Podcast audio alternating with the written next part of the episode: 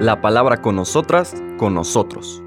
Una reflexión de la palabra cotidiana en diálogo con el acontecer de la comunidad universitaria.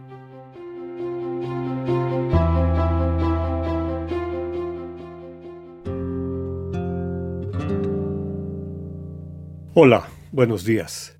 Bienvenidas, bienvenidos a la palabra con nosotras, con nosotros. Hoy es el lunes 15 de agosto, una solemnidad grande de nuestra iglesia, la solemnidad de la Asunción de la Santísima Virgen, que desde el inicio en todas las iglesias católicas, tanto la latina como la ortodoxa, reconocen como las primicias de una humanidad transformada. Esta asunción, es decir, que la Virgen María pasa directamente a vivir la plenitud de la vida a la que el Señor nos invita, a la que el Señor nos capacita, pues es un símbolo, un faro de esperanza para toda la iglesia y desde luego para nosotros mismos.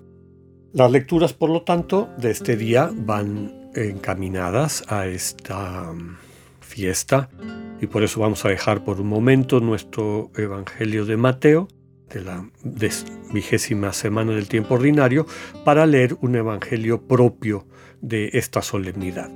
Y el Evangelio es el de la visitación, el que nos propone la liturgia del día, tomada de San Lucas en el capítulo primero, versículos del 39 al 56. Dice así. En aquellos días María se encaminó presurosa a un pueblo de las montañas de Judea, y entrando en la casa de Zacarías, saludó a Isabel. En cuanto ésta oyó el saludo de María, la criatura saltó en su seno. Entonces Isabel quedó llena del Espíritu Santo, y levantando la voz exclamó, Bendita tú entre las mujeres, y bendito el fruto de tu vientre. ¿quién soy yo para que la madre de mi Señor venga a verme? Apenas llegó tu saludo a mis oídos, el niño saltó de gozo en mi seno. Dichosa tú que has creído, porque se cumplirá cuanto te fue anunciado de parte del Señor. Entonces dijo María, Mi alma glorifica al Señor y mi espíritu se llena de júbilo en Dios mi Salvador, porque puso sus ojos en la humildad de su esclava. Desde ahora me llamarán dichosa todas las generaciones, porque ha hecho en mí grandes cosas el que todo lo puede.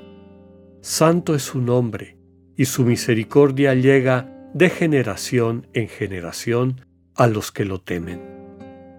Él hace sentir el poder de su brazo, dispersa a los de corazón altanero, destrona a los potentados y exalta a los humildes.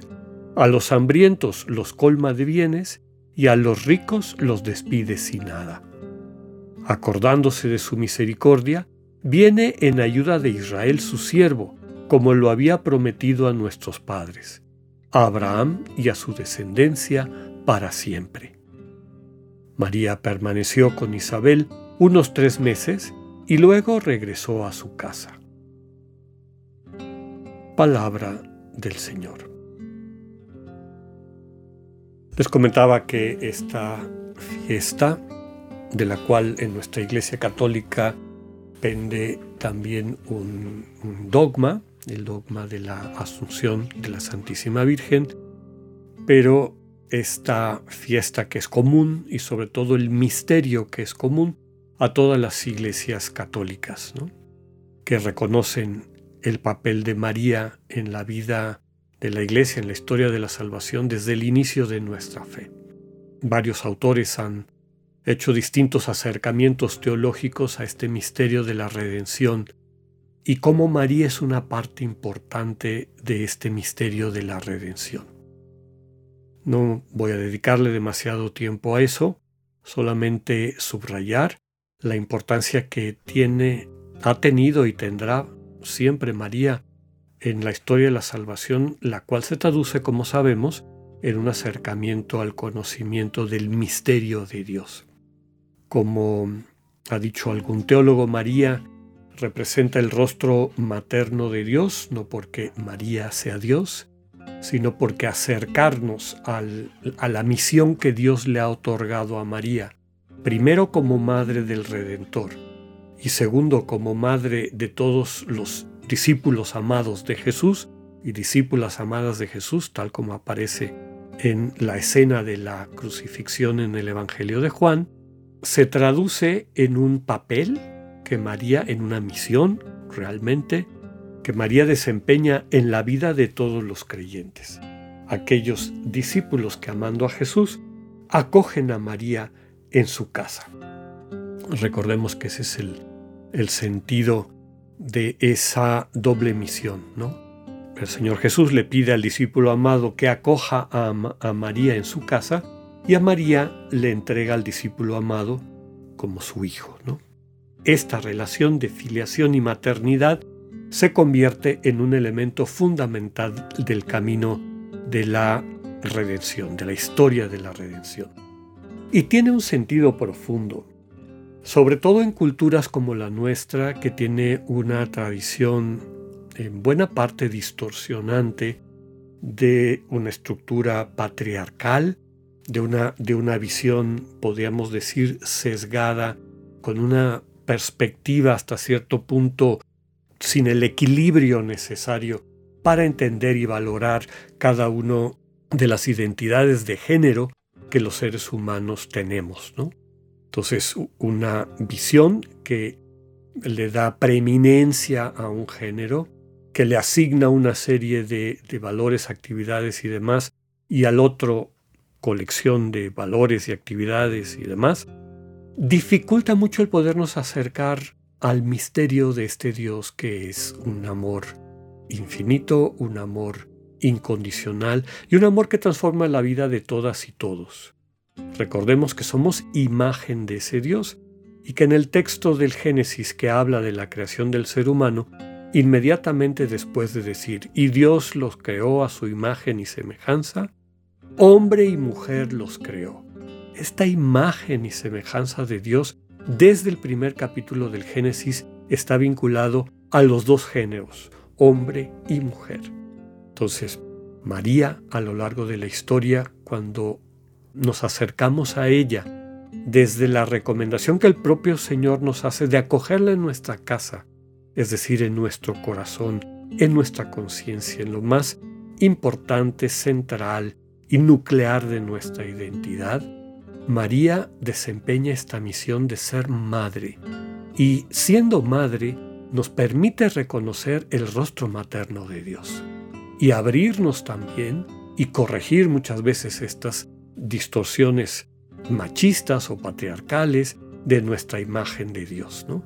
Quisiéramos, como hemos dicho en varias ocasiones, un Dios que tenga estas actitudes estereotípicas del hombre, poderoso, que impone su fuerza, que tiene una voluntad que avasalla a los demás, en fin, ¿no? Guerrero, vengativo, etc. Muchas de estas cosas que sabemos son profundamente culturales y muy vinculadas desde luego también a una visión, vuelvo a decir, estereotipada de la masculinidad y que tendemos a proyectárselas a Dios. Cuando acogemos a María en casa, cuando abrimos nuestro corazón para que en él habite María y nos acompañe, nos, nos toque el corazón, nos vaya transformando, nos vaya sanando como madre que es, algo pasa en nuestras vidas. Y eso nosotros como pueblo mexicano lo sabemos de manera especial. ¿no?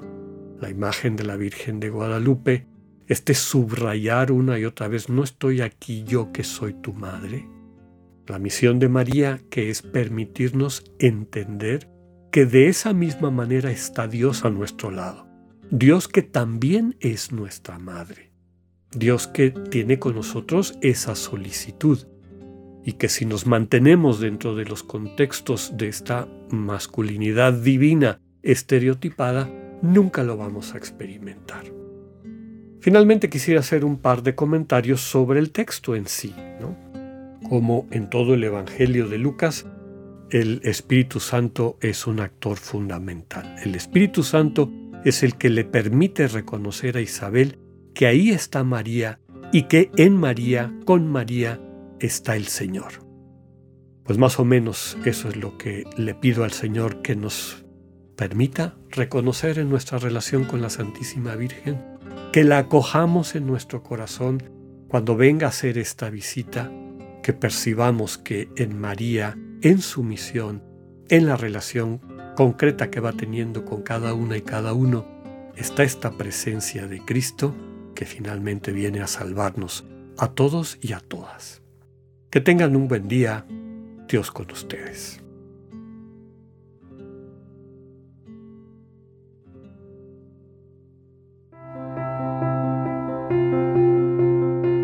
Acabamos de escuchar el mensaje del Padre Alexander Satirka. Escúchalo de lunes a viernes a las 8.45 de la mañana por radiveroleón.com o a través de nuestra app gratuita para iOS y Android. Radivero León, no todo está dicho.